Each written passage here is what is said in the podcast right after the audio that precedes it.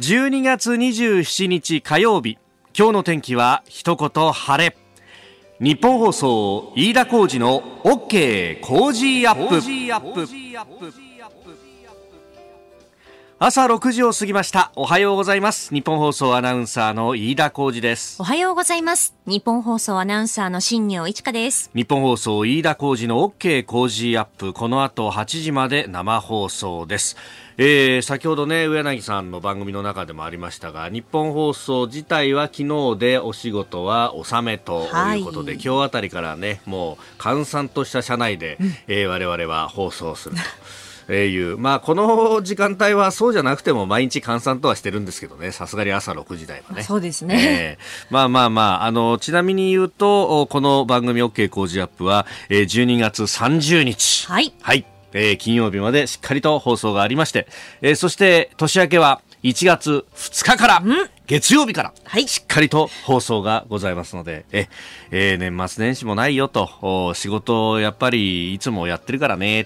という方もですね、あるいは、あの、休みだからいつもはポッドキャストだけど生で聞けるよっていうような方もいらっしゃると思いますが、年末年始も通常営業でございますんで、ご愛顧のほど一つよろしくお願いいたします。します。で、まあ、あの、年末年始な上にですね、で、あの、先週がスペシャルウィークで、で、えー、さらに週末にはミュージックソンがあってということになると、ね、えー、この1週間というのが、ね、えー、ちょっとこう、ふっとギアが落ちるかなというところだったんですけど、いやいや、やっぱりね、あの、この番組のスタッフは、えー、スパルタでありますんで、えー、こんな時でも企画をやるぞと、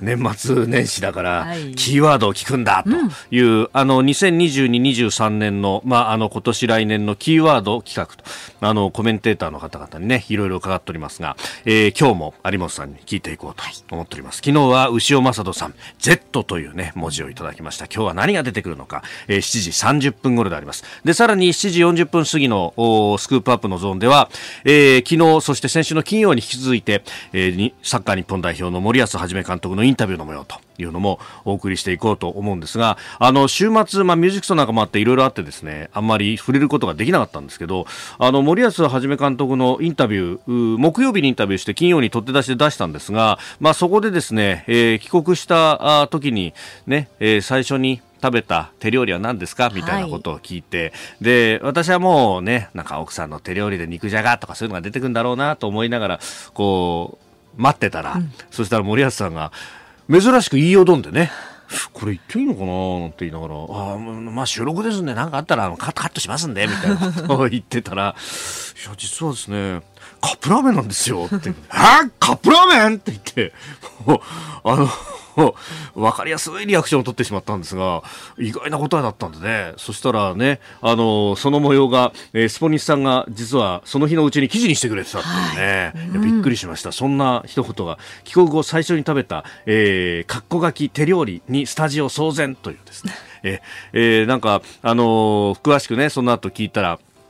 ね、奥様は、えー、カタールに一緒に帯同されている形で、ところが、まあ、あの、奥様よりも一足先に、えー、代表の皆さんは、チャーター機なのかな？で、えー、帰ってくるというのがあったんで、えー、先に帰ってきて、で、成田で記者会見を行い、で、えー、テレビ番組いろいろこう出て、えー、ご自宅に疲れたのは、もはや、あ日付が変わる、えー、深夜だったと。はい、で、まあ、奥様はまだカタールからの帰国便の中にいるんで、家にいたのは、えー、長男しかいなくてと、まあ、長男の方の YouTuber、ね、やられてるというかったですが、えー、長男しかいなくて、で、長男が、えー、当然ながら、あ手料理を作って待っているわけでは全くなく、お腹すいたな、なんか食べたいなと思って、えー、台所をごそごそやったら、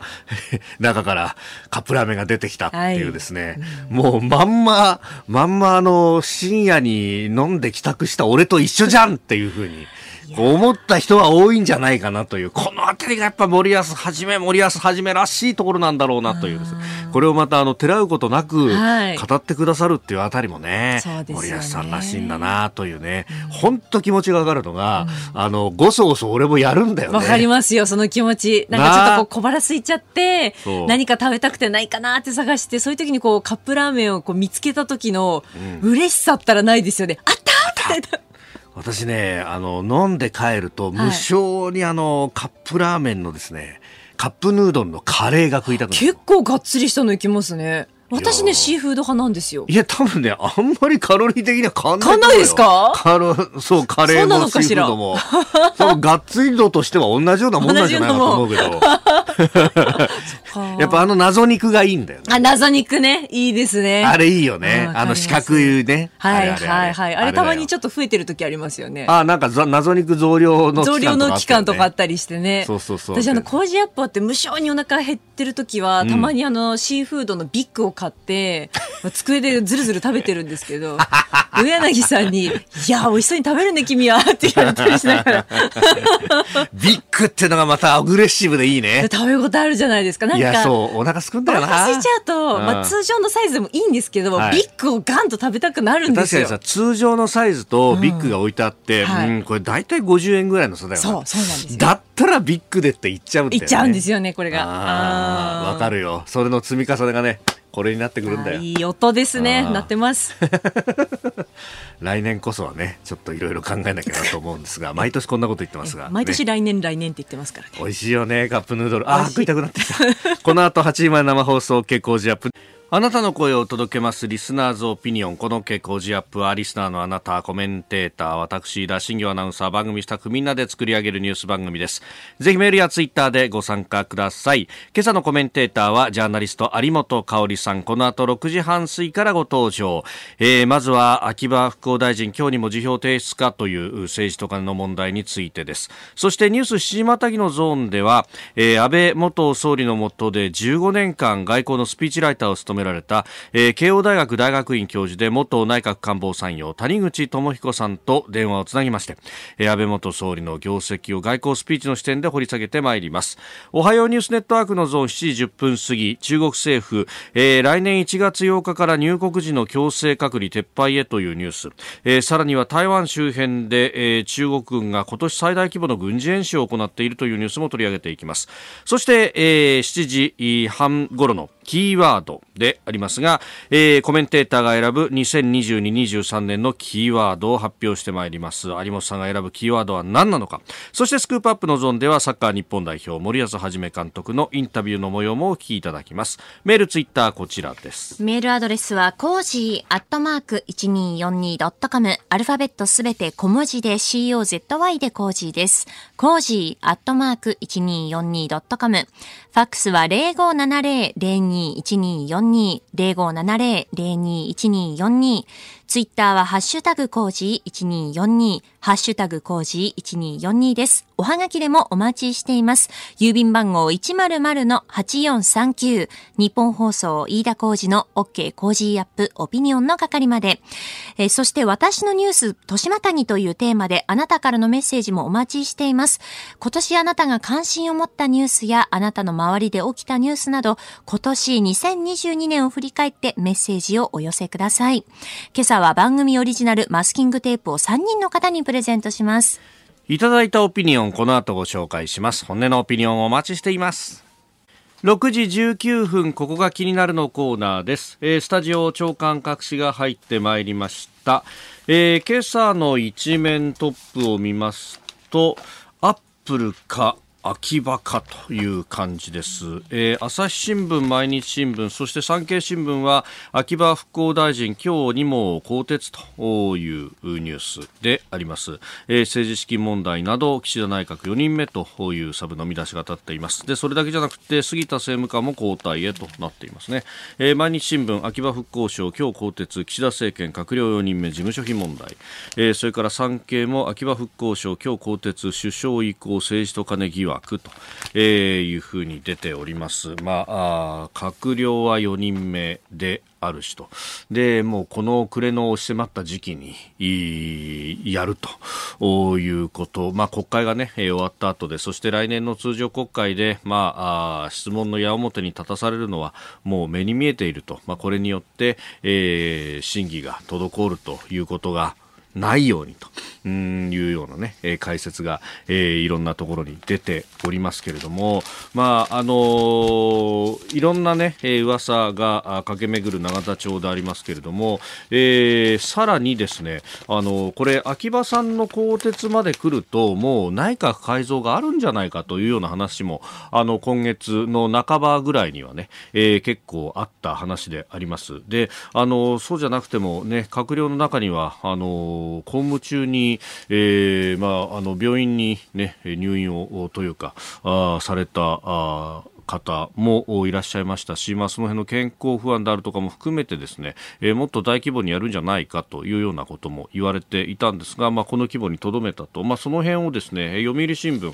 えー、両面の政治面の解雇という、まあ、特集の、えー、中で、えー、首相人の話聞かないという見出しがついているんですが、まあ、これあのー、今回ね秋葉さん4人目の更迭ですそれよりもっともっと前の、えー、寺田稔氏当時の総務大臣が11月に辞任をしましたけれども、まあ、この時なんかは茂木幹事長あるいは、えー、麻生えー、副総裁も、いや、一週間ぐらいもう我慢しましょうと、強く再考を求めたけれども、えー、首相は寺田は辞めたいの一点張りですからと、聞き入れなかったと、えー、いうことで、まあ、実は人の話を聞くというふうに言ってるけれども、あの、そうでもないところがあるんだと。いうようなですね、えー、自民執行部微妙なずれという内幕を書いています。で、それと並んで、まあ、あの麻生さんだとかは、も前向きなのがですね、国民民主党との、えー、連携というところなんですが、えー、これに関しても首相がうん慎重な姿勢だというふうにですね、えー、結構これは読売が踏み込んで書いてるなという感じであります。まあ確かにこれも内閣改造に合わせてそれこそ、えー、玉木さんなり誰か国民民主党の方が、閣内に入るんじゃないかみたいな話まで言われていたなというところであります。えー、そして日経と読売はアップルの日本法人が追徴課税をされたという話であります。これ金額が微妙に違っていて、えー、読売はアップル日本法人140億追徴、えー、日経はアップルに130億追徴と、えー、いうことで、まあ、あの10億円の違いがあるんですけどこれなんでかっていうと、まあ、かつて iPhone は免税で販売をされていました、まあ、日本国内で使う人に関しては消費税が当然かかるんですが、まあ、これ海外でね、使うよという方に関しては、まあ、消費税っても立て付け上国内での消費に対してかかる、え、税金であるので、まあ、これを日本で使わずに、まあ、海外に持っていくということになると免税扱いになると。だから免税店での販売という形になっておりました。えー、まあ、これね、あの、日本人の方々も、そ海海外に行ったりとか、あるいは、あの、成田空港だとか羽田空港、国際線の空港の出国券ね、手続きを終えた後のところで、えー、買うものに関しては免税店で買えるよということになってるのは、まあそういった理屈があるからでありまして、で、あの、この iPhone に関しても海外で使う分に関しては、え、かつては免税で販売はされていたと。ところが、免税で販売されるのは個人が個人として使うところに関しては免税しますよと。まあただ、これを転売目的でですね、大量に買っていって免税で、で、それを外で売るっていうのに、えー、もう営利目的なんだから、ここで消費税を取らないというのはないだろうということで、まあ、それは免税の範囲外になってたんですが、まあ、あの、個人でですね、訪日客が免税店で買って、で、えー、それを、えー、実は裏でですね、えー、業者が SNS で日本に行く人を転売してくれたらいくらいくらあげますよみたいな、えー、感じの勧誘をしてで実際に回収をしで市場価格が高い海外でガンガン転売をするということがあってそれが積もり積もって、えー、140億円の消費税の取りはぐれになっていたと、えー、いうことのようであります。まあ、あの今は、まあ、そういったことがあったので、ね、アップルストアなどでは、まあ、正規のところでは、えー、免税販売を停止していると。で、えー、不審な大量購入を阻止するための対策を検討しているようだということであります。まあ、あの、昔だったらね、この銀座とかいろんなところのアップルストアの前に、えー、発売日当日ずらーっと人が並んでみたいなことがありましたけど、まあ、コロナ対策っていうのもあって、今は、あの、来店予約しないと買えないとかね、えー、転売防止の策というのはいろいろ講じられているようでありますが、まあ、他方そうですね、これだけ円安が進んできていると、海外での販売価格に比べると、ドル換算では日本だと安いということがあるんで、別に免税云々はなくてもですね、転売する人たちっていうのは出てくるのかなと、えいうところも、まあこれからインバウンドがまた戻ってくると、そういったことも話題になってくるんだろうなというニュースであります。ここが気になるでした。この時間からコメンテーターの方々ご登場です。えー、今朝はジャーナリスト有本香里さんです。おはようございます。おはようございます。よろしくお願いします。お願いします。さあ、まずこの時間取り上げるニュース、まあ政治と金と言いますか、えー、三市一面トップのこの秋葉賢也復興大臣、今日にも辞任、更迭なんていうね、文字も考えられていますが、なんか相次ぎますね、こういうことがね。そうですね、このところだただあのちょっとこれいくらなんでも、うんうんうん、まあ、政治と金って言ったっていろいろレベルがあるわけですけどね、はい、ちょっとこのお金の管理はないですよね。という感じはしますね。だから最初の段階でね、はい、そういうことは全然いわゆる身体検査みたいなことでは引っかからなかったんですかね。えー、まあね、うん、いろんななんか週刊誌だとかね、うん、えー、事務所の賃料として、はい、えー、母親や妻に1500万円払ってたとか、ね。うん、まあねそうすると本当親族の中でぐるぐるお金回っちゃってんじゃん。そういうことですよね。あとよく言われる話に、はい、あのまあ結構その政権を攻撃しようとしてね、うん、えー、いろんな政治資金収支報告書をもうものすごい洗ってるっていうグループがいるっていうのは、はい、これはまああの事実なんですよね。えー、でも一方例えば自民党の側でも、かなりねその、まあ、特に入閣するであろうみたいな人に関しては結構チェックをしてると。いう話を聞くんですけど、チェックしてたらこれはないですよね。ね本当あとねそれこそ総理官邸でも身体検査をやってるんだみたいなことも言われますよね。けどね、まあ官邸ででもねこの一人一人のお金について果たしてどこまでやってるのかなっていうのはありますけどね。まああのまあ野党やメディアにつつかれないようにということでまあ自民党サイドではやっているという話を数年前に聞いたことありますけれども、でもちょっととこれはね、うんうんうん、事前にね、はい、という感じですね。ただまあこれで閣僚が4人。4人。はい、辞任交代っていうことでしょうかね。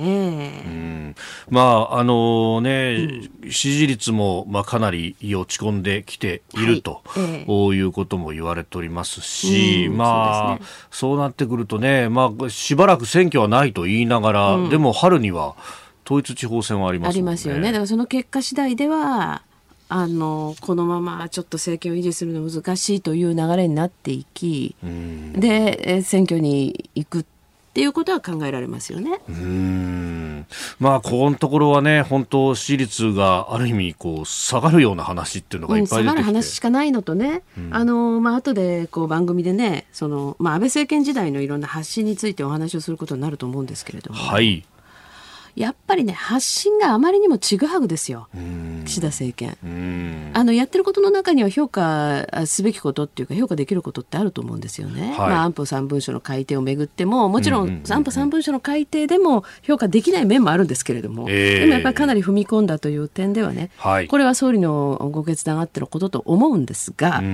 ただねそれをこうご自身でご自身たちで冷や水を浴びせかけるようなアナウンスっていうのはちょっと多すぎますよね。うん安保3文書に絡んで、うん、その防衛費のね、うんはい、えー、増税の話っていうのも、えー、あれだからね、本当直前までは増税のね、うん、話の字も言わずにみたいなね。そうですよね。まあだからそういうところがね、やっぱり国民にしてみれば騙し討ちをされたっていうふうに思うわけですよ。で、さらにそのここのところ財界とね、いろんな接触をされてますけれども、はい、増税するぞって言っておきながらね、いや賃金を上げてください。ものすごい物価高ですからみたいな、それはね財界としても今回はねあのちょっといい加減してよっていう感じですよね。あの、まあ、安倍政権の時にも結局消費税は上げてるわけですけど、はい、延期をしつつ上げてるわけですけど、うん、で、まあ、私は今でもあれはちょっといかがなものだったかと思いますが、はい、しかしあの時は財界はまあもう仕方ないよねっていう流れだったわけですよね。あの容認してた、はい、財界の方がむしろ容認的だったわけですね。だけど今回のは、はい、え何言ってんのっていうみんなそんなニュアンスあの反応してますもんね。うんあそれは当然そうなんですよね。これから景気がますます悪くなりますと。はい、物価上がっていきますという時に増税ですよって先に言っちゃっててね。で企業にしてみればあそうなるんだったらやっぱり固定費は抑制しようかなってなるじゃないですか。なのにあなたたちの頑張りで人件費だけ上げてくださいよみたいな。これはちょっとえー、それって株主にどう説明したらいいんですかね企業の理屈としてはそうなりますよ。だからそれだったらその物価高をね抑えるために政府はあら,、あらゆることをやってるんですかと。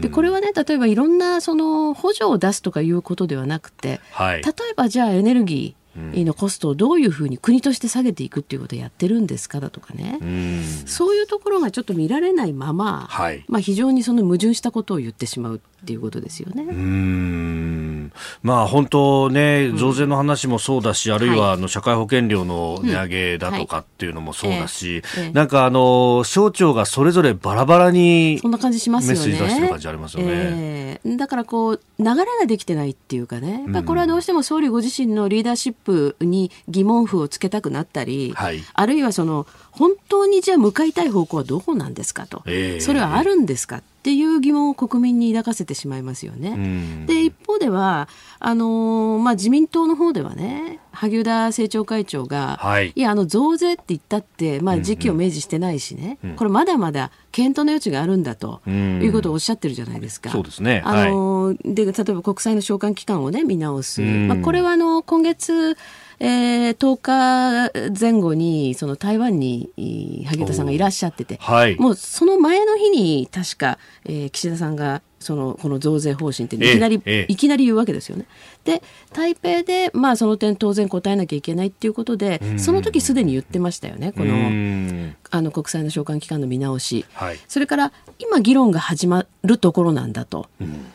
決まったというふうに考えるのは早計ですよというニュアンスで一生懸命軌道修正したり、はい、あるいはその見つければ財源はまだまだあるっていうことを言ってるじゃないですか。だからそのあたりをね、ええ、もうちょっとうまくアナウンスすべきなんじゃないのかなという気がしますよね。えー、ここが気になるプラスまずは岸田政権についてでありました。有本さんには今日8時までお付き合いいただきます。よろしくお願いします。よろしくお願いしますお聞きの配信プログラムは日本放送飯田浩司の OK コージーアップの再編集版です。ポッドキャスト YouTube でお聞きのあなた通勤や移動中に最新ニュースを押さえておきたい方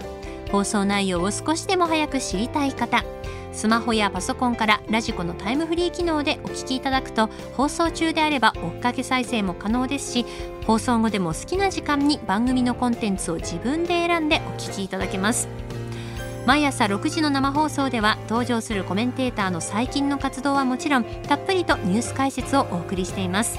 レギュラーコメンテーターに加えて専門家と随時つないで掘り下げてお送りしています。日本放送のエリア内でお聞きの皆さんラジコラジコのタイムフリーでチェックしてください。ツイッターでは最新情報を発信中。ぜひフォローして番組にご参加ください。あなたと一緒にニュースを考える飯田浩二の OK 工事アップ。この時間からコメンテーターの方々と7時をまたいでニュースを掘り下げてまいります。今朝はジャーナリスト有本香里さんです。引き続きよろしくお願いします。よろしくお願いします。えー、まず株と為替の値動きをお伝えしておきますが、現地26日のニューヨーク株式市場はクリスマスの振り替え休日で休場でした。えー、為替相場は動いております。円相場1ドル132円90銭付近での取引となっております。えー、ではこの時間取り上げるニュースはこちらです安倍元総理を暗殺した山上容疑者銃刀法武器等製造法違反でも立件へ今年7月安倍晋三元内閣総理大臣が奈良市で暗殺された事件で奈良県警は殺人容疑で送検された山上哲也容疑者について銃刀法違反や武器等製造法違反など複数の容疑でも立件する方針を固めました。山上容疑者は来年2023年の1月10日までの期限で鑑定留置中であります。奈良地検は専門医の精神鑑定などから山上容疑者の刑事責任を問えると判断し13日の勾留期限までに殺人罪で起訴する見通しです。起訴されれば後半では刑事責任能力の有無なども焦点になるとみられることから奈良県警と奈良地検は事件に至る山上容疑者の強固な計画性や殺意を立証する方針です。あね、鑑定留置が伸びるということになって、はい、これ、捜査どうなってるんだろうということでしたけれども、ここへ来てね、いろいろ情報が出てきました。そうですね、で一転して、その留置が伸びるというのをやっぱり取りやめるということになりましたよね。23日までの留置延長という話がありましたということを求めてましたけれどもね、はい、まあ、これはだから、その弁護士側がちょっと長すぎるという訴えをしたのが認められたということですよね。ただ、もうそろそろ起訴だろうと。はい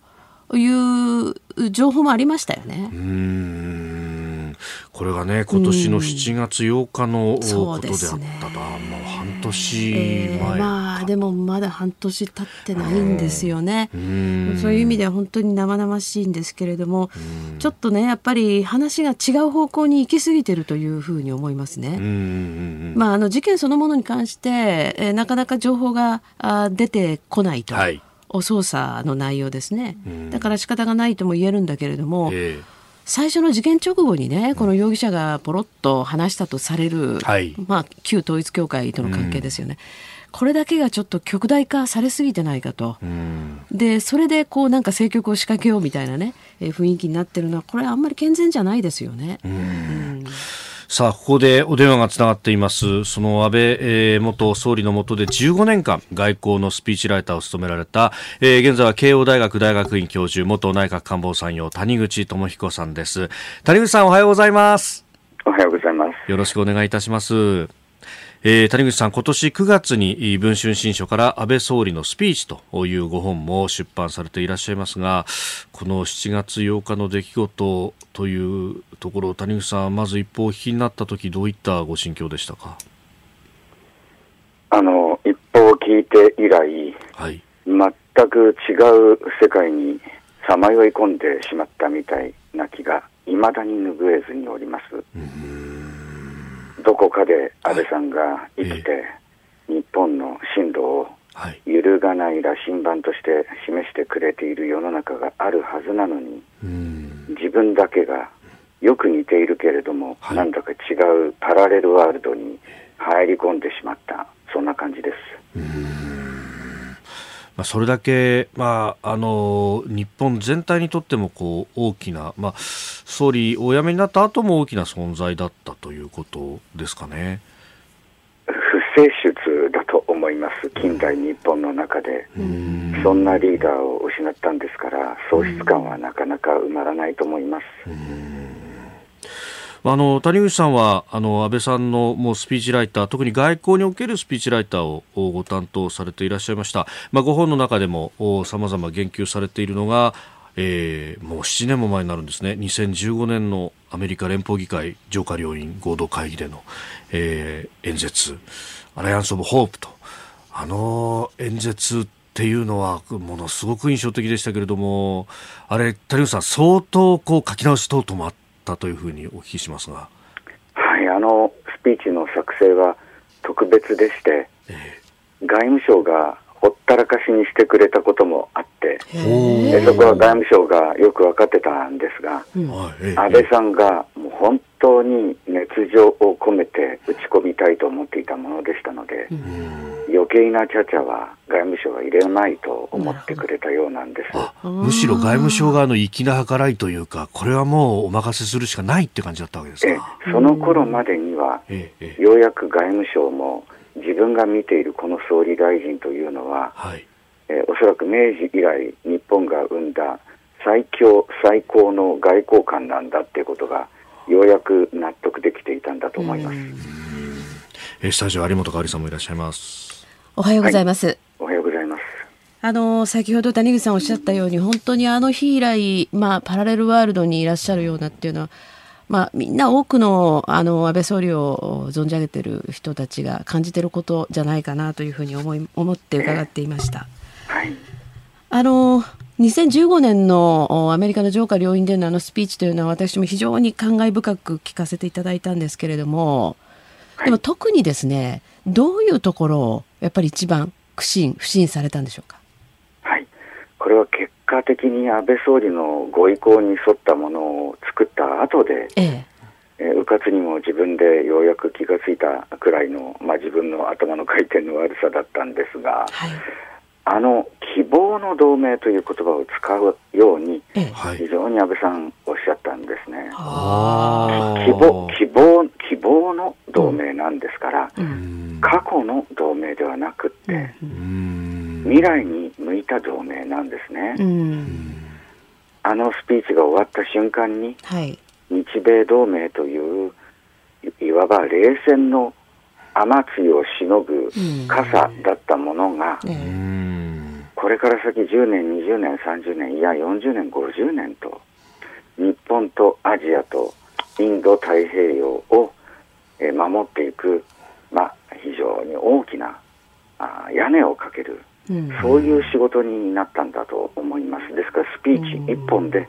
日米同盟の意義、意味を安倍さんは未来に向けてぐっと変えることができたそういうものだったと思います、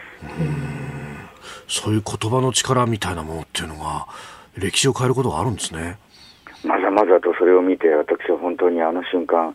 この場で悶絶死してもいいと思った記憶があります。まあ、本当いろんなね、その舞台裏というのもね、えー、書かれていらっしゃいますが、あの、野茂英雄さんとのキャッチボールなんていう、こう、演出の案っていうのもあったんですね。いや、これ私、一個の勝手な個人のアイデアで。ああ、なるほど。えー、ちょっと、7時またいで、えー、繋いでいきますんで、しばらくお待ちください。谷口さんお待たせしました。はいはい。すいません、途中で聞いてしまいまして、大変失礼しました。この野茂さんとのキャッチボールのアイディアっていうのは、もう、谷口さんの中で、えー、私の勝手なアイデアでね、野茂英雄っていうのは、日米関係が貿易摩擦で最悪だった時に、しかも大リーグが、プロフェッショナルリーグが、ストライキで人身が離れていってた時、たった一人で乗り込んでって、それで腰を180度ひねって投げる投げ方で、バタバタ三振取ってたって、そういうヒーローですよね。その人たちそのその人に、あのトルネード投法でふわーっとボールを投げてもらって、えー、でそして安倍さんに演台でそのボールを受けてもらうなんていうのを一瞬考えたんですね、それが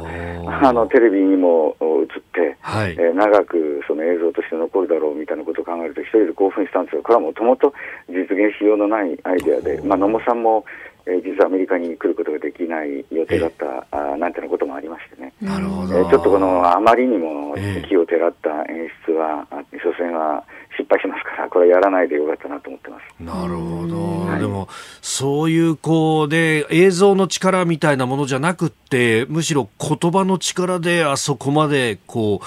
上下両院全体を、の雰囲気を引っ張っていったっていうのは。これはですね、安倍さんの、もう必死のスピーチなんですね。本当に必死にやってるっていうことが全員に分かりました。ですから安倍さんの英語が上手下手云々はもう関係ないですね。安倍さんが必死になってやってるってところにみんな打たれたんです。よく聞いてると本当に第二次世界大戦の太平洋の激しい戦いに対するえー、真摯な思いというものを述べていて、それが分かった瞬間、多くの議員が泣いちゃったんですね。で、終わるや否や、えー、配られていたテキストを持ってつか掴んで安倍さんのところにわーって寄ってきて、サイン、サインって言って、アメリカの議員たちが安倍総理にサインをねねだるんですね。まあ、これは何がそれをもたらしたかというと、言葉の力ってはそれまでなんですが、安倍総理のもう本当に熱意に満ちた、あ話しぶりだっただろうと思います。日本には言霊っていう言葉がありますけど、まさに魂が乗っかったんですね、はい、そこに。あ言葉に本当に魂が乗ってたと思います。うん。あの安倍さんがまあ亡くなった後にですね、えー、はい、昭恵夫人とやはりこの時の演説のお話などされたというふうに伺ってますが。あのこれが初めてではないんです。が、お亡くなりになった後私初めて聞いたのは、安倍総理があ昭恵夫人に向かって、いやー、本当、こんだけ英語やってたら、学校の時にもうちょっと成績良かっただろうねって。おっしゃったって話はお亡くなりになった後で伺いました。まあ、とにかく、まあ、まあ、毎日寝室ベッドルームでやるもんだから、私が、あの、私まで覚えちゃいそうだって話は、昭恵さんから、あの、このスピーチの前の日だったかに、実際に伺ったんですが、はい。谷口さん、そうやってこう外交のまさに現場でこのスピーチを数々ご覧になっていて、まあ、インドの国民会議のお話などもありますがあの外交における言葉の力スピーチの力っていうのはどうお感じになってますか、言わなきゃ分かってくれませんから。そうですよね、えー、背中を見てくれって言ったって分かってくれません。それはそうですよね。歴史歴史っていう大きな書物に一つのチャプターを書きつける行いですから、それができるのは学者でも評論家でもジャーナリストでもない、総理大臣の言葉が必要なんです。日本国の意思、リスト、志、それを歴史の大きな書物に一つの章として、チャプターとして残すということだと思うんですね。あの谷口さんの中でもこのスピーチライターというお仕事について、まあ、もっともっと注目されていいしもっとこう磨かなければならない日本としてっていうようなお話もされてますがこれ岸田政権も含めて今後というのはどうしていくべきだとお考えですか？やはり総理大臣の言葉はとても大切ですから、うん、総理大臣になろうという人あるいはなった人はその点をよくよく考えて、例えばスピーチをするにしても、はい、練習、練習、また練習、またまた練習、また練習、やらなきゃだめですね。街頭での演説とはまたこれ別ですか？街頭での演説というのは、うん、ワンフレーズで、どれだけ人を振り向かせて、それを繰り返し繰り返し言うか、ということですけれども、はい、外交スピーチというのは、え主だった議員ですとか、はい、外交当局者ですとか、うん、影響力のある人を30分なら30分、え人質にしてそのその耳に音を打ち込むことですから、そこには高邁な理想も必要ですし、はい。えー、志、あるいはあ勇気、えー、こういうこの何やぶし的なところも、えー、国際社会に向かって必要なんですね。なるほどいや谷口さん、あの時間ここで来てしまいましたが、またぜひいろいろお話を伺わせてください。はい、ありがとうございます。どうもありがとうございました。はい、ありがとうございました。慶應義塾大学大学院教授元内閣参与、えー、そして安倍晋三総理の15年間外交のスピーチライターを務めた谷口智彦さんにお話を伺いました。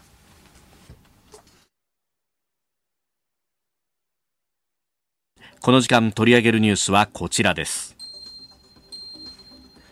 中国政府が来年1月8日から入国時の強制隔離を撤廃へ中国政府は新型コロナウイルスの感染拡大防止のため海外から中国本土に入る際に義務付けているホテルでの強制隔離を来年2023年の1月8日から撤廃すると発表しました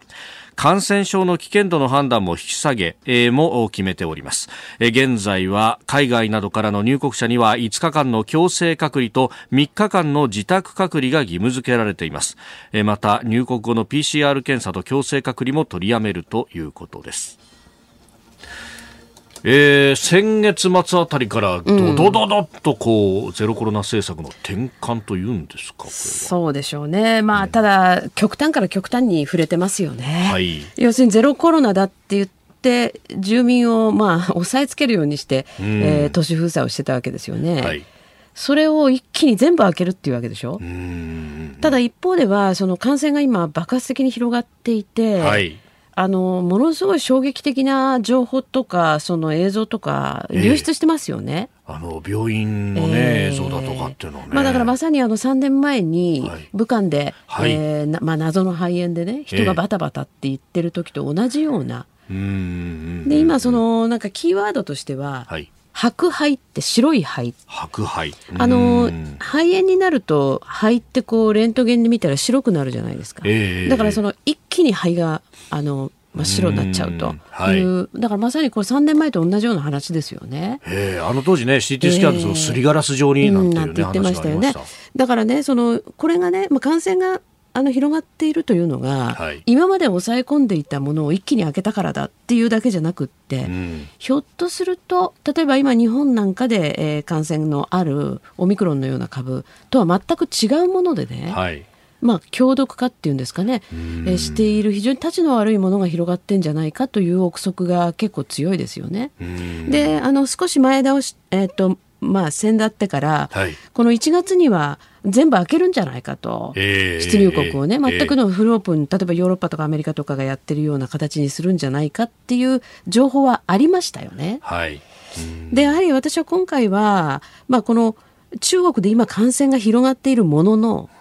正体がわからない以上、はい、やはり日本は中国からの人の流入というのは制限するっていう方向でさっさと手を打つべきだと思いますね。うん。これね、うん、中でどういうこう変異が起こっているのかであるとか、えー、ゲノム解析であるとか、その民間がね、ね、え。ー、やるのは禁止するみたいな話も出てきたりします。ね。ですから情報が全く出てきませんから、えー、あの正式な情報がですね。はい、ですから正体わからないうちはとりあえず止めるっていうことだと思いますよ。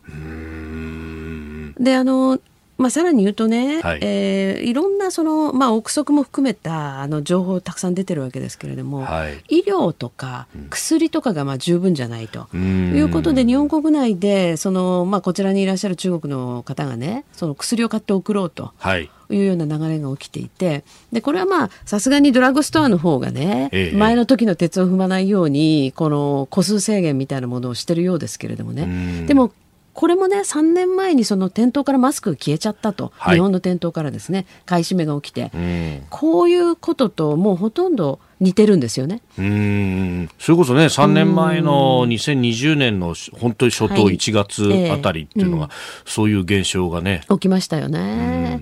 でもね私やっぱり振り返るとね、はい、一体3年間何してたんだと思いますね。というのはあのまあ、日本の場合なかなかあの特定のものをですね輸出を止めるってことが難しいんですよね。あの輸入を止めることはできても、はい、持ち出すことを禁止するっていうのはなかなか急にはできないっていうことを当時言ってましたね。でもまた同じことがひょっとして起こるんじゃないですかとか、はい、あるいはあのこの入国をね、えー、止めるということですよね。えー、であの問題がないんだってことが分かったら開ければいいわけですから。アメリカはビザの発給を、ね、止めましたね、一時止めました、だからもう、あの北京なんかでは、ビザ発給並んでた人たちはみんなもうお帰りくださいということになってるわけです。で、あの実は3年前にはですね、はい、1月の25日が春節の元旦だった、はい、今年も22ですね。ですね、はい、同じようなあのこの暦回りなんですよ。うんうん、であの時にですね、まあ、私たちは割と早くからさっさと入国を制限しろって言ってたんですけど、はいえーと、ちょうど1月の末日ぐらいにアメリカは中国からの、航空機をほとんど止めてしまうんですね、はいえ。ー、日本はそこから2か月近くかかってますからね。止めるのに。のはい、で安倍政権で比較的政権のリーダーシップが強い時ですらそうだったんですね。でそれはやっぱり法律上、非常にそのそういうことがしにくい。いい状況なんだってことを言われてましたけど、ほとんど変わってないでしょ、今も。そうなんですよね。本当でね、アメリカはその止める前も、うん、こう別室できちっと検疫をしたりとかしてから、うん、全部動線を分けてましたね。分けてましたえー、中国からの航空機に関しては。日本はおそらくそれがないでしょう。うで、私今月も先月もあの外国に行って帰ってきたんですけどね、はい日本のこの水際対策って、はい、ものすごい非合理的だと思いますね。あの無駄に厳しい、はい、無駄に厳しいんですけどじゃあこれでね水際で何かを防げてるのかっていうとちょっと疑問ですね。あので例えばワクチンを例えば日本があの求めるワクチンを3回以上打ってないとだめだと言ってるんですけど、中国の場合それはないわけじゃないですか。そうですね、ええ。はい、で72時間以内の PCR 検査の結果を持ってこいっていうわけですけれども、はい、まあ、はっきり言ってねこういうのって多分偽造できると思う。あうん、で紙1枚のことなんですよね。うんうんうんうんうん。それから動線は全く分けてないと思いますね、多分。で、今まではその中国側のその再入国、あの中国から出た人が中国に戻るときにその隔離があったから、はい、だからあんまり外に出てないんですけど、はい、これ全廃するっていうことですからね。あの向こうの医療状況が悪いということを考えると、はい、こっちに逆に来るっていう人は増えると思いますよ。例えば日本に親族がいる人とかね。でそれどうするんですかと。日本だったら保険が効くらしいぞとかね。そうですね。で保険云々じゃなくて今あのコロナに関してはまだ二類相当になってますから、はい、全部国費で。あの日本が負担するんですよね。そうですよ、ね、えー、旅行者であれなんであれ、感染者はすべて、うん、そうなんです。だからそれも全く変わってない。はい。例えばまあ入れるなら入れるでですね。これはまあ中国からに限りませんけれども外国人に関しては例えば、うん、えー、海外旅行保険ですねこれの加入を義務付けてそうじゃないと入れないとか。で保険で全部カバーさせるとか、はい、そういうふうな対策ぐらいは取らないとね、えー、えー、まあ、最低限と、ね、えー、最低限。どうするんですかと雪崩を打ったように入ってきたらってことなんですね。まあ、だから1月8日っていう春節の前にやるかねそうなんですよね。人が大いに動く動く時期にね。うんそうなんですね。だから結局3年前の同じ鉄を踏まないようにするための、はい、まあ、法的な対策みたいなものが果たしてこの3年間でできたんですかっていうとできてないでしょっていう感じですね。うんそしてまあそんな中でこのねあの中国の国内がガタガタしだすと外に対して強硬に出るのかというところで、うん、えー、台湾周辺では今年最大規模の軍事演習を行っているそうです。そうなんですね。それであの台湾はもう長らくですね。はい。えー、例えば防空識別圏に中国の,、あの戦闘機が入ってきても、はい、スクランブルできないんですよね。ああの多すぎて多すぎても対応できないからもうサジを投げちゃってるっていう状況なんですよね。逆に言うといつ何が起きても不思議じゃないということで。で一部の専門家は、はい、あのやっぱり近々やってくるんじゃないかと。いう。うん。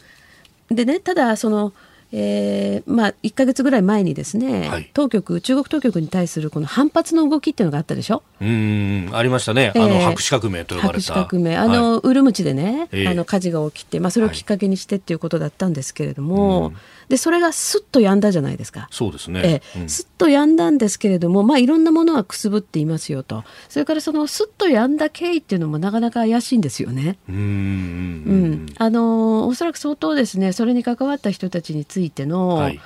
まあ操作っていうんですかね。そういうものが行われてるんだろうと。いうようなこともあって、まあ結構その暗闘があるんだけれども、はい、そういうもの一切合切をねやっぱり外に関心として向けてしまうということのために近々あなんか動きが特に台湾海峡であるんじゃないかと。いうことを盛んにここに来てまたおっしゃる専門家もいらっしゃいますよね。だから非常に危ないですよね。うんでねそこへこう方を合わせるようにして、ええ。ー、中国の入国隔離撤廃。だから相互主義でお宅も撤廃しなさいようになってきて、うん、どんどん人が動くようになってくるということになると、うん。もういろんなものいやそんな中で有事っていうようなことになったらね、ね、もう大混乱ですよね。感染爆発の中で有事ってこともあると、えー、そうですね、大混乱ですよね。だからそれとねやっぱりあのこちら側にもまあ向こうのね要するに国民がいると。はいいう状況になってると、うん、まあ非常にね中国には総動員法というものがありますからね、予想しにくいですよね。うん、えー、日本通読の方この後も有本さんにお付き合いいただきます。おはようニュースネットワークでした。今朝はジャーナリスト有本香里さんとお送りしております。引き続きよろしくお願いします。よろしくお願いしますえー、続いて、えー、この時間教えてニュースキーワードですが今週と来週は特別企画です。コメンテーターが選ぶ2022年23年のキーワードを発表してまいります。今日のコメンテーター有本香里さんが選んだキーワードはこちらです。あんということでこの安、えー、安いというふうに書く字でありますが、えー、これだけを叫ぶっていうのはちょっと 混沌的になってしまいますね。そうですね。失礼しました。あん、ね。失礼しました。はい、えー、ということで、ただこれはいろんなこうね、意味が、えー、隠されております。有本さん、その心は？はい。まあ、今年はやっぱり安全保障ですよね。あのー、まあ、年のね、初め、2月ぐらいに、その、ロシアがウクライナを侵攻したとい。うことで、はい、まあ、日本国内でもいやこんなふうにして戦争って起きるんだなということをみんな知ったと思うんですね。でこれによって国民の意識日本国民の意識は相当変わったと言えるんですけれども。でまあいろいろとありましてもちろん日本の周辺も大変騒がしいという中で、はい、えー、年末にその安保3文書の改定があって、はい、まあ、かなり踏み込んだえー、これはおそらく日本の戦後の歴史の中での大きな転換点と言えると思いますよね、うん、安全保障に関して、はい。まあ、そういう意味で案ということありますし、それから国内では、やはり私今年一番大きなニュースというのは7月に安倍元総理が暗殺されたってことじゃないですかね。これもまた日本国内でこんなことが起こるのかねそうですよね。しかもよりによって安倍さんがっていうのはありますよね。だからまあ安倍さんの案でもあるしね。ああ、そうですね。まあかといってこの安心とは程遠い、それから安全も脅かされつつある。まあ来年こそはもっと安全をですね確保できる年にしなきゃいけないねということもありますし、でまあちょっとこじつけなんですけれども一時非常に円安に進みましたよね。おはい、えー、まあ日本が安くなるんだというようなね、えー、捉えられ方もしてたんですけれども。1ドル150円ぐらいまで、ね、そうですねいきましたよね。ですからまあそういういろんなことを総合してあのかなという感じなんですけどね私としては。はい。まあ本当これだけその安全保障っていうものにね、うん、なんかみんな肌感覚で、はい。えー、そのこれはまずいと。うん、うん、そうですね。ですからあの各社のねアンケートでも、はい、まあ、結構その厳しめの数字が出るかなと思われるようなメディアのアンケートでも、はい、お今日本はその軍備をきちっとすべきだという意見が多いですよね。でどこのメディアの調査でもまあ、過半数を言っていると。はい、ですから今回もあの岸田政権でですねこの防衛費、はい、まあ、あの GDP 比2%に向けていくんだよっていうこの大筋に対して反対の声というのはほぼ上がってないわけですよね。そうですね、うん、そのやり方についての反発があるとい。うことだと思います。はい、これは大きな変化ですね。うん、今までだったらそこでまず反対という声が例えばメディアなんかから投げられてね、で世間もまあそうだよねみたいなね。やっぱりあのなんていうかその国防まあ要するに軍備よりもね、はい。えー、福祉だろうみたいなはい、そういうあの非常に乱暴な話が出てきたりしてたはずなんですけれどもさすがにそうじゃなくなってるっていう状況ですよね。本当一昔前とかちょっと前だったら、はい、それこそこういうものを増強することによって周りの国の疑心暗鬼を生んで狙われるんだみたいな。そうそうよくわからない理屈がありましたよね、はい、なんかね、えー、あの緊張を自ら招くんだみたいなね。そういう理屈がありましたけどさすがに今そういうことを言う人は少数派になってきましたよね。だんだんと。やっぱこう戸締まりはちゃんとしなきゃさそういうことですね。ダメだよね、えー、そういうことですよね、うん、それからやっぱりそのロシアがウクライナ侵攻した経緯を見ていても、はい、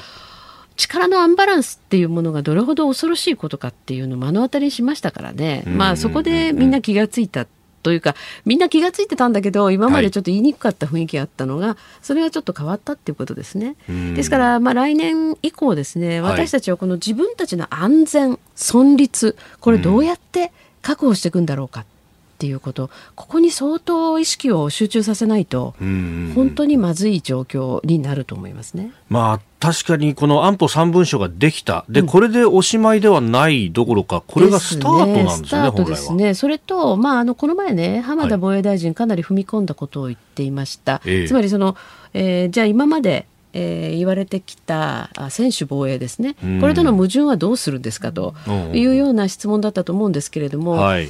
あのいや有事になったらばあの即ねやっぱり反撃能力っていうのは行使できるんだというような感じのことをおっしゃってましたけど、ただやはりねまだまだ矛盾っていうのは拭えないわけですね。専守防衛っていう文言も残ってるし、はい、で例えば非核三原則っていう言葉も、まあ、これはどうも岸田総理のこだわりがあって残したっていう話なんですけれどもね。じゃあそれこそ安倍総理が言い残していった核シェアの問題は議論しないんですかというところの課題も残ります。でやっぱり核の抑止っていうことがない限りまあはっきり言って北京とかモスクワはですね、はい、まだあんなこと言ってるわっていう感じですよ。うん。うん。最終的には、ええそうなんですよね。核の恫喝は一番効くっていうことになりますね。まあ、それが、まあ、ある意味、ウクライナのこう情勢を見てると、はい、核があるぞと、ロシアには、とい。うことで、はい、NATO も逆に手出しまではできない、ね、これはある意味で抑止されちゃってるということです、ね、されちゃってるんですよね。だから世界中がビビってしまいましたからね、それこそね。だからそこら辺をどうするんですかって言ったときに、非核三原則っていうのを置くことによって、歯止めをかけちゃってるわけですね、自ら。それからその憲法改正ですよ。えーあの今までその日本がですねいわゆる盾と矛って言った時にその矛の役割はもうもっぱらアメリカに委ねるんだと。言ってきたのはこれ根本は憲法ですね、はい、だからそこを変えない限り本来は矛盾は解消されてないと思うんだけれども。あのそれに動く気配がなんとなく見られない、で安保3文書だけはまあ変えましたよと、これはちょっと私、政治的にはやっぱりまだまだ怠慢っていうことを拭えないと思うので、あのやっぱり日本を守るためにですね、えー、しっかりとした本当にあの抑止力を自ら備えるためにも、うん、もう岸田政権は年明けたらすぐさま、は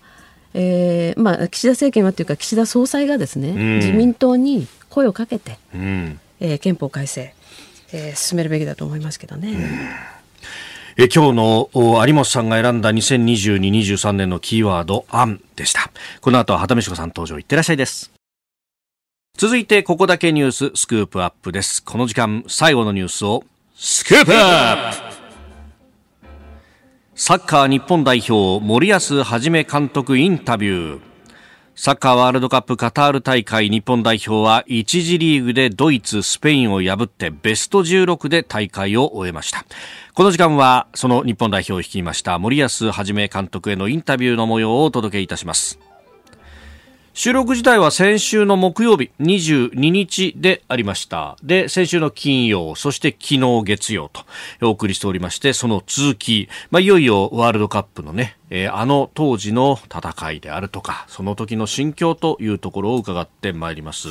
えー、有本さん前回ご出演されたのが11月22日の火曜日ということで、はい、くしも、くしくもその翌日が、そうでしたね。大盛り上がりという。いやあれもだからドイツ相手じゃ厳しいよね、なんて話をしてたわけですよね、ここでね。だから全然期待してなかったのにね。そうそうそう。すごい金星になったわけですね。ね前半で押し込まれて、ああ、やっぱりねって言って、えー、前半だけで寝ちゃった人人が多かったんだけど、うん、そしたら後半、ね。うん、そうそう。たまたま私起きてたんですけどね。私もなんだかんだずるずる起きてたらずるずる起きててよかったなっていうね。本当ですよね。うん。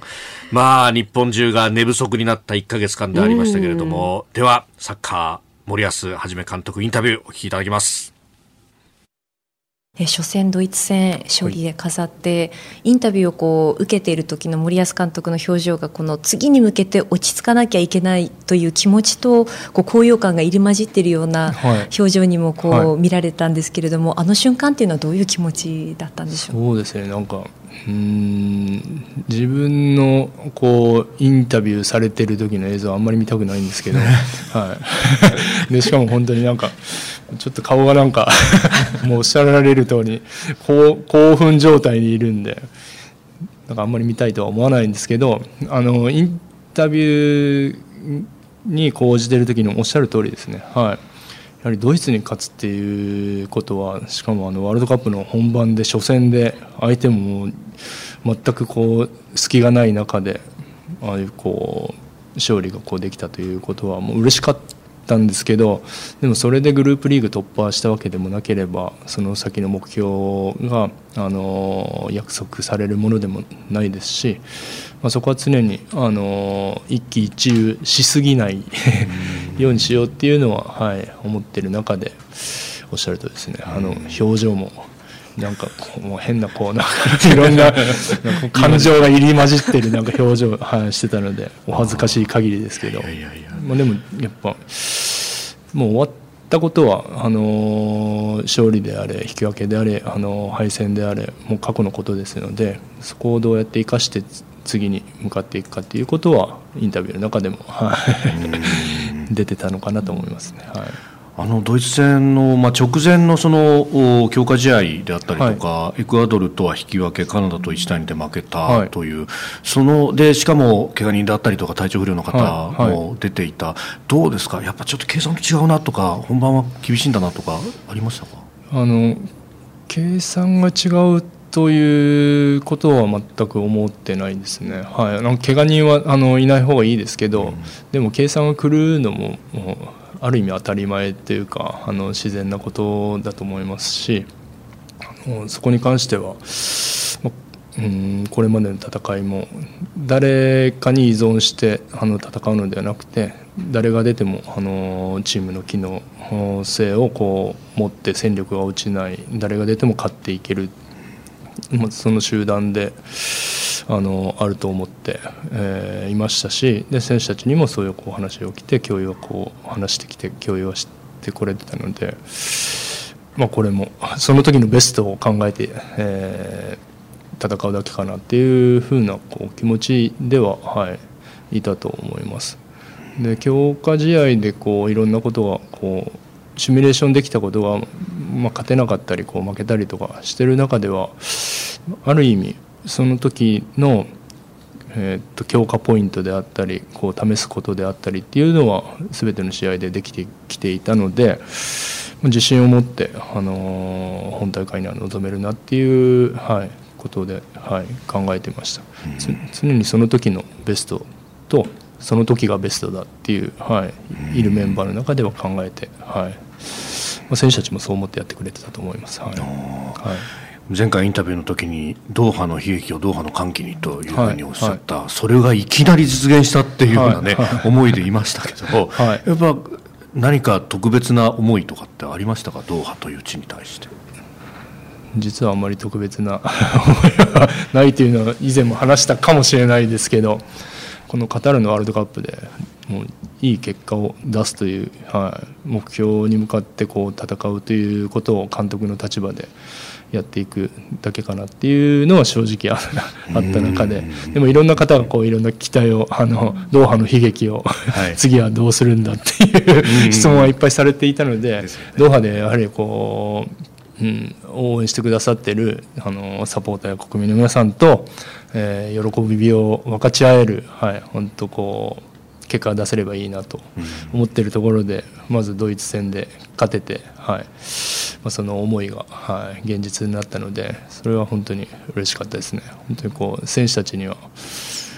ドイツ本当に強かったと思うんですけど我慢しながらで自分たちのペースにこう持っていってで勇気を持って、あの戦い抜いてくれたことで、まあ、歓喜を味わわせて もらえたので、はい、本当に選手たちに感謝ですね。えー、森保一監督のインタビューをお送りいたしました。まあ、このね、えー、ドイツに勝ったっていう、その後の表情だとか、細かいところまで、新業アナウンサーもよく見てたね。いや、なんかこう、やっぱりインタビューしていても、常にこう、森保監督って、こう、冷静で、うん、いい意味でこう、淡々としてらっしゃるというか、っていうイメージがあったので、あのなんかこう、興奮してて、わーってなっている表情が、すごく印象に残ってたんですよね。確かにね。なんか、こう、そうそう、引き締めなきゃっていう思いと、両方あってっていう、ね。こういうね、なんか混ざってるような感じがしたんですよね。で、まあ、あれによって、こう、国内の雰囲気も含めて、はい、そして、まあ、これは本当にね、えー、次回の念も込めてですが、我々のメディアの報道つうのがと、おこの間までお前ら何言ってたんだっていう話がね、えあったんですが、まあ、その辺についてっていうのも、まあ、明日出るのかな、あの、インタビューでまたね、はい、えー、聞いてきましたんで、うん、まあでも、本当になんか現金なものだなというか、あのさ、あんなに雰囲気変わって報道も変わるもんだなと、ね、ですよね。なんて私たちもにわかだから人のこと言えないんですけどね。それまで全く関心を向けてなかったのにっていうね。うん。まあ本当、そこで言うと、じゃあね、ワールドカップ終わったら4年後ということになるのかというところですけど、うん、このあの J リーグの公式ツイッターが、あの、クリスマスの直前に、あの、動画も上げてたんですけど、えー、えー4年後じゃない2か月後だっていうふうに書いてるんですよ。あの J リーグから巣立った選手たちがカタールで戦っていた、うん、祭りが終わってもうすぐ日常が始まる。次の主役たちは多分私たちの日常の中にいる。もしかしたらいつものスタジアムのピッチにと。またここから始めよう。4年後じゃない。2か月後だ、えー、23年2月17日 J リーグ開幕。というね。おなんかこういう出し方かっこいいなって、ね、そうですね。うん。うんやっぱりね、あの言葉の力というか今日のテーマだったかもしれませんが、ね、打ち出し方一つで雰囲気というかね、うん、空気って変わるもんですね。そうですね。でも日本のサッカーは変わりましたよね。それこそね、今あのインタビューの中にドーハの悲劇なんて出てきましたけど、はい、あの頃と比べたらもう本当に世界レベルにいってますもんね。うん。世界で活躍する選手たちがたくさんいらっしゃいますね。ねそうですね。えー、森保一監督インタビュー、明日もお送りいたします。どうぞお楽しみに。えー、このコーナーも含めまして、ポッドキャスト、YouTube、ラジコタイムフリーでも配信してまいります。番組ホームページご覧ください。あなたと一緒に作る朝のニュース番組飯田浩二の OK コージーアップ日本放送の放送エリア外でお聞きのあなたそして海外でお聞きのあなた今朝もポッドキャスト YouTube でご愛聴いただきましてありがとうございました飯田浩二の OK コージーアップ。東京有楽町日本放送で月曜日から金曜日朝6時から8時まで生放送でお送りしています。番組ホームページでは登場いただくコメンテーターのラインナップや放送内容の原稿化された記事など情報盛りだくさんです。また公式ツイッターでは平日は毎日最新情報を配信中。ぜひチェックしてみてください。そしてもう一つ飯田浩司アナウンサーが「夕刊フジ」で毎週火曜日に連載中。飯田浩二の「そこまで言うか」こちらもぜひご覧になってください。忙しい朝そして移動中ニュースを少し深く知りたい時。ぜひ AM、FM、ラジコはもちろん日本放送のポッドキャスト YouTube でお楽しみください。